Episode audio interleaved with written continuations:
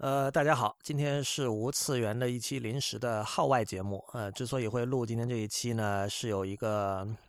相当紧急的消息吧，就是南斯拉夫的钢琴家 Ivo Pogorelich，他会在今晚、呃周日还有下周二分别在上海音乐厅、北京的国家大剧院以及深圳的音乐厅演出。呃，Pogorelich 是最后的一位钢琴大师，这里是从最严格的意义上使用“大师”这个词哈。呃，这个词在我这里其实是意味着一种在民主化时代之前的一种贵族式的权力关系。呃，我认为从现在开始，未来不会再有任何的古典钢古典钢琴演奏大师这样的人出现了。呃，我们就像我们今天会很惋惜的说，如今还活着的人里没有一个听过李斯特或者听过肖邦弹钢琴，对吧？很快我们会看到一代就只能在文献里去追忆什么叫所谓钢琴大师的人类。呃，当然现在的一个好处就是这个录音和录像技术已经充分的普及化，所以我以前也讲过，就是像王羽佳这样的钢琴家，你甚至可以在优酷上找到他十岁的时候。录的 VCD 的这个现场，这这件事情对于以前的古典钢琴大师是很难想象的。事实上，就说这个 Pogorelic 波格雷里奇，呃，你也可以在 YouTube 上找到一个他大概是大概中学吧，反正十几岁的时候，上还是八岁我忘了，反正是小朋友的时候的弹巴赫这样的录音。我们会把那个呃是是一个纪录片啦，我们把这个录像的地址放到本期的网站上，大家可以去看。呃，所以同样，比如说我到了五十年后，大家追忆这个二十世纪的钢琴演奏大师的时候，其实是有相当多的材料哈，就不像现在我们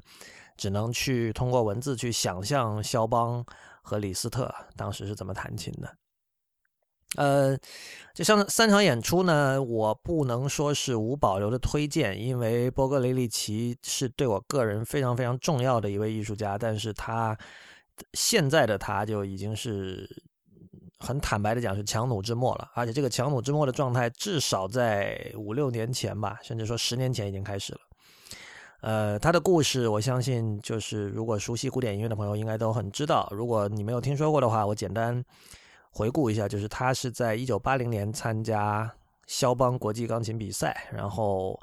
因为他的演奏，他演奏肖邦的方式跟大部分人，或者说跟业界公认的这个学院界公认的肖邦应该有的演奏方式不一样，所以导致了部分评委的不满。结果他在他没有能进入决赛就被刷掉了。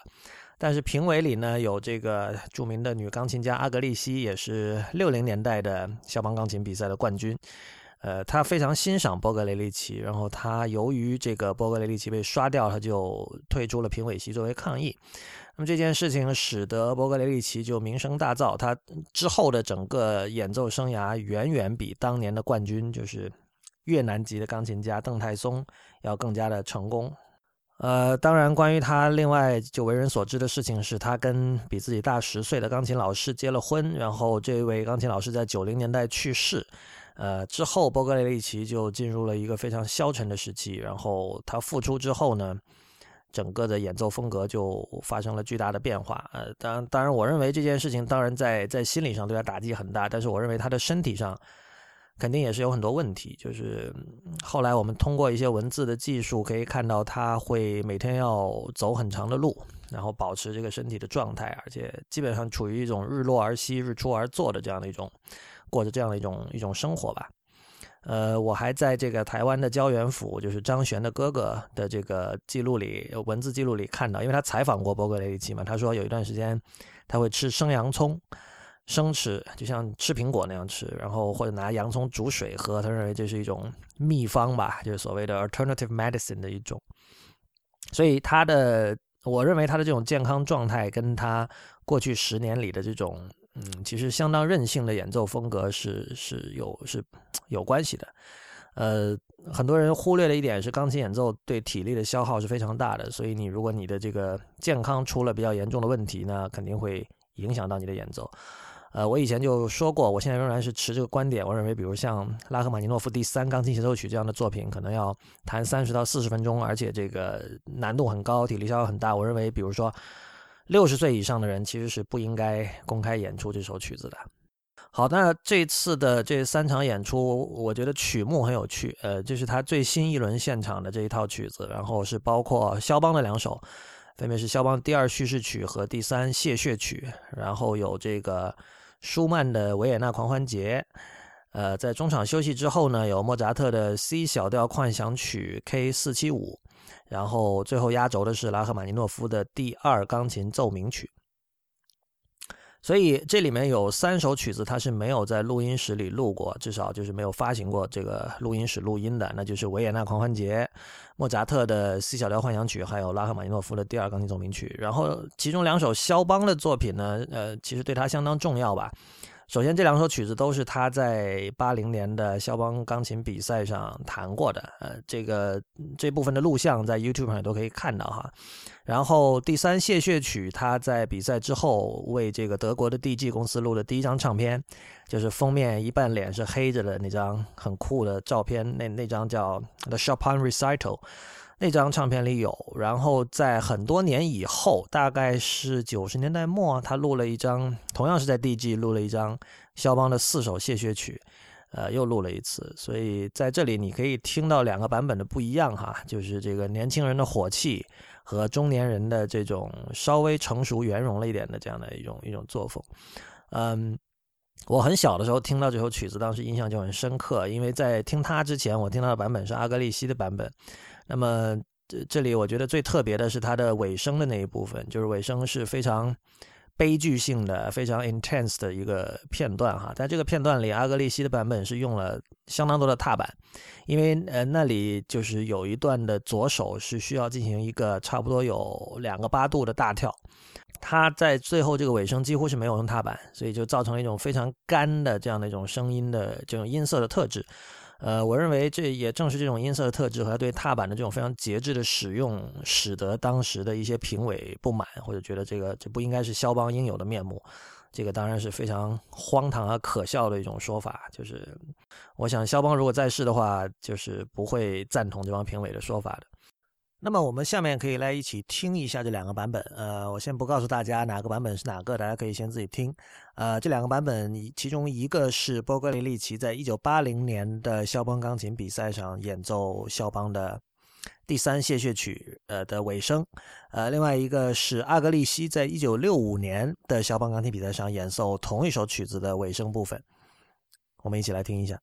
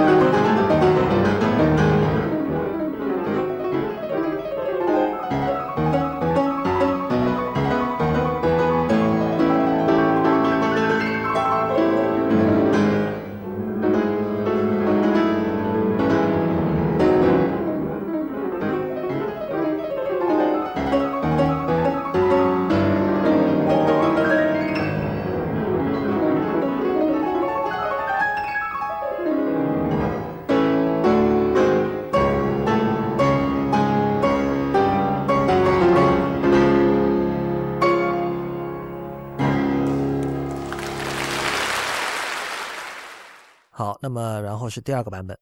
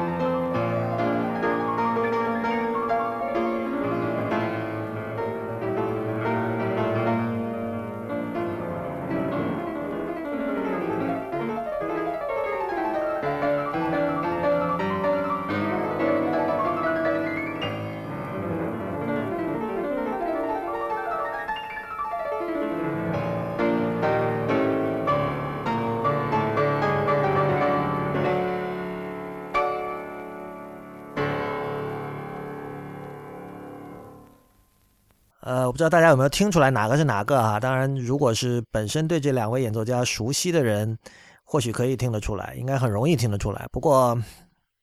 老实说，阿格利西的版本可能会让人有点跌眼镜。呃，第一个是波格雷利奇的版本，第二个是阿格利西。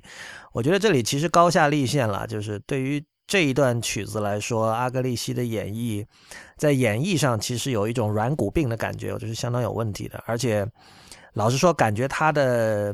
因为那个时候他们都是小朋友嘛，那时候他们都是二十岁，甚至可能十九、二十。所以还没有经历，还不是那种就是已经在国际上名满天下，对吧？然后巡回过很多的人，阿格利西碰错的音非常的多。虽然我本人对于错音是并不介意，甚至有很高的容忍度，但是阿格利西在这里的错音，我感觉你可以听得出来是由于紧张造成的错音，而不是因为，呃，像波格雷里奇在里面碰错了几个音，明显是因为他太太猛了，用力太猛造成那种破音。那种那种错音其实是有生猛的感觉的。你是你是你是愿意接受的，你是愿意换取几个用几个错音来换取一种音乐上的火气的。但是阿格利西那种，我觉得是是不一样的。踏板运用的多少，在这两份录音里可以听得出，但是呃，这个还不是最明显的。就是如果你去找呃波格利奇之后两次在录音室里录这首曲子的这个尾声部分，你可以听得更加的清楚。呃，就是声音非常的干，那音色非常的干，那是他那是一种他刻意追求的干。呃，他的他九十年代录的第三谢谢曲，应该在 Apple Music 和其他的这种流播平台上都有。那个 Chopin Recital 那张我不确定有没有，大家可以自己找一下。但是老实说，我不知道该不该推荐大家去听这个 八零年代，就八不是八零就是八零年在肖邦比赛上的这两首曲子，就他演奏的这两首曲子。因为如果你听了这些录音再去听。呃，最近这三天 在中国的这个演出的话，一定会很可能会非常的失望吧。就是首先，你千万不要期待你今晚或者周日或周二能够听到跟八零年同样的演绎。首先，可以肯定的是速度会慢很多，然后在这个音音乐的这种造句上，在 phrasing 上会非常的非常的任性。呃，这一点大家可以去听第十二期的五次元。第十二期的五次元，其实我是选了他二零一一年，同样是在上海的一场音乐会上弹那个肖邦的夜曲的其中一个片段。呃，如果你听过别人弹这首乐曲，然后再听他的版本，你会知道，就是就这种几乎完全是在砸琴的弹法，是一定会令人大跌眼镜的。但是我我这么多年听下来，我其实我认为他的这种做法是更好的。呃。调出了这个这首曲子本身的那种巨大的悲剧感，是非常惊人和精彩和令人感动的一段。所以，如果说他今天会用完全跟以前不一样的方式来料理这个第二叙事曲和第三谢谢曲，我也非常的期待。呃，事实上还有个例子可以说哈，就是如果你去看这个 YouTube 上的肖邦钢琴比赛的录像，其中他弹那个肖邦的倒数第二首前奏曲。就是很短的那首，那首他在比赛上用的是非常非常慢的速度，因为那首曲子都是十六分音符嘛。但是就是一般人弹的，就是基本上那首曲子可能不到一分钟就结束了，但是他好像是弹了一分二十秒还是怎么样？他基本上把它就有点像 Glenn Gould 处理那个李斯特改编的贝多芬第六交响乐的第二乐章一样。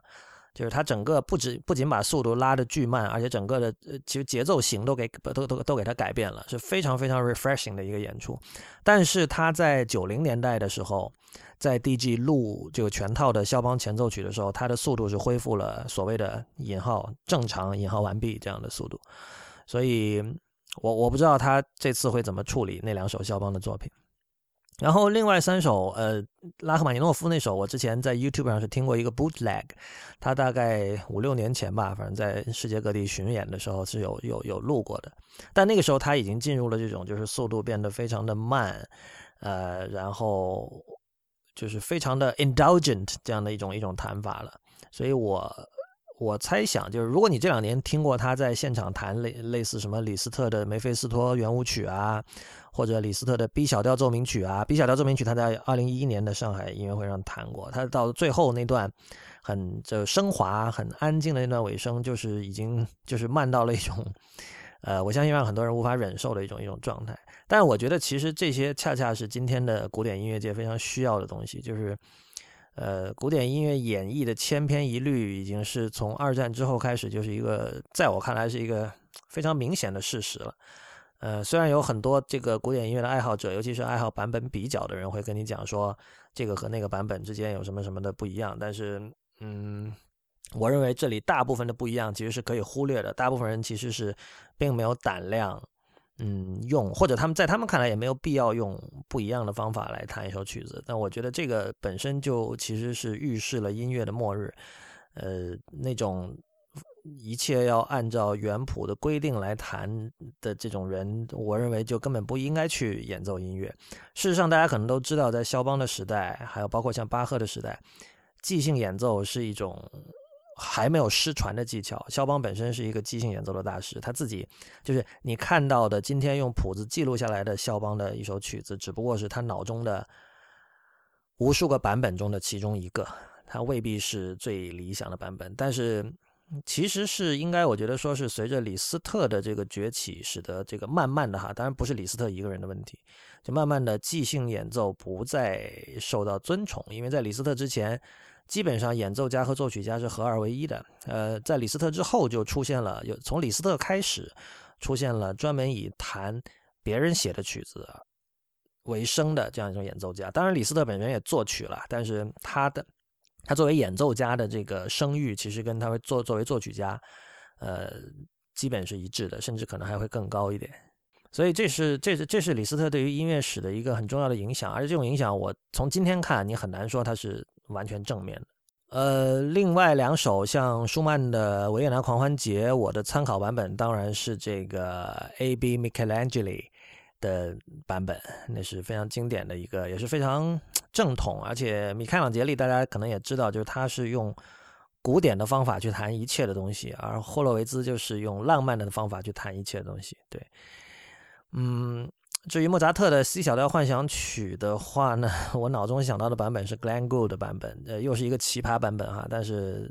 但对这两首曲子，呃，我希望大家脑子尽量放空进去听吧，因为这个他没有录过音，然后我自己好像也没有看到在 YouTube 上有找到他在这个其他地方的现场有弹过这首曲子。波格雷利奇为什么重要呢？就是俄国有一位钢琴家叫朱可夫的，他自己曾经说，他说我是这个。钢琴家里的 audio engineer，然后我是 audio engineer 里的钢琴家，就他认为他对于音响工程、对于声学特性是很有研究的。呃，我认为其实二十世纪有三个人可以配得上这样的称号，呃，朱可夫或许是其中之一吧，因为我对他不是特别的熟。但是像 Glenn Gould 和呃波格雷利奇这两个人是毫无疑问是属于这种情况。呃，Gould 不用讲了，因为他本身就是他会在录音室里做各种。就是麦克风摆位的实验啊，等等等等。然后他自己也写过很多相关的这个理论文章。嗯，波格雷利奇的话，其实你可以听得出他对于呃垂直的，并不是和声，而是说音色的这种搭配，他是有很多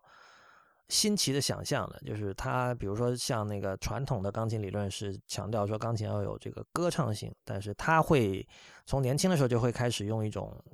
可能在那帮人看来属于杂琴的方式来弹琴，但是，呃，他的这种杂琴的这种弹法，其实是背后是有很完整的逻辑的。我认为他是在，就是他他选择杂琴的部分是非常有道理的。这一点从第十二期无次元的那段肖邦夜曲里你就可以看出，就是夜曲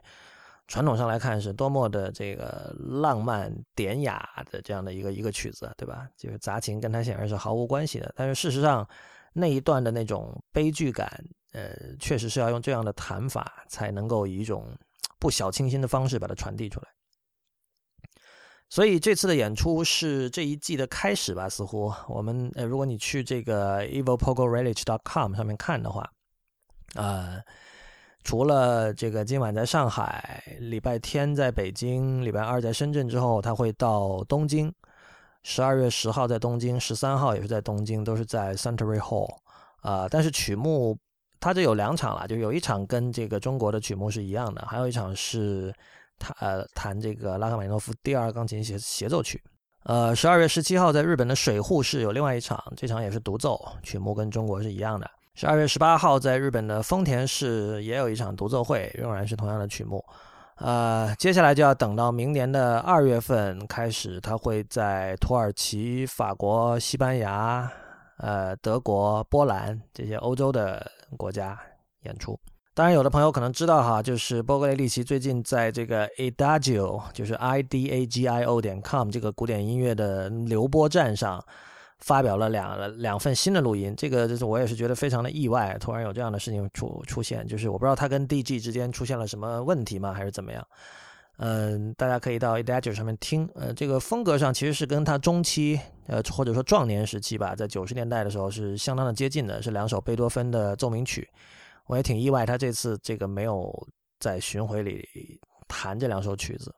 不管怎么说，如果你是住在上海、北京或者深圳的话，非常推荐去听。呃，如果你有小朋友，如果你家的孩子正在学钢琴的话，呃，我认为这也是非常重要的一个一个机会。呃，或许他在十几、二十年后或者几十年后，再